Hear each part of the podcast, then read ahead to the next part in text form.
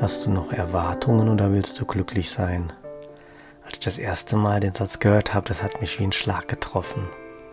So simpel gesagt, aber so wahr und so schwierig.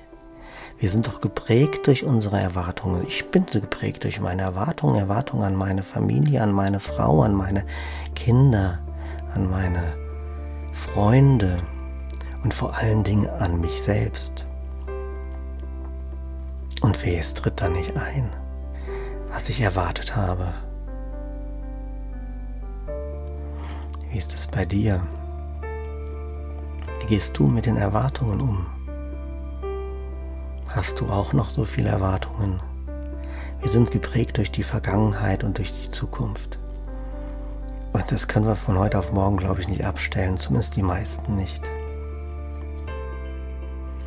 Und so bietet uns die heutige Lektion dieses wunderbare Gebet, wo steht, unsere Hände sind offen, um deine Gaben zu empfangen. Wir haben keine Gedanken, die wir unabhängig von dir denken und wir hegen keine Überzeugung darüber, was wir sind oder wer uns erschuf. So öffnen wir unsere Hände, so leeren wir unseren Kopf, so sind wir bereit, die Liebe, die in uns ist, zu spüren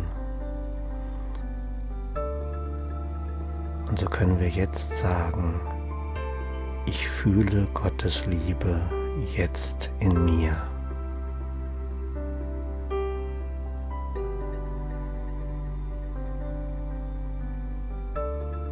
Mit dieser Liebe wünsche ich dir eine friedvolle und wundervolle gute Nacht.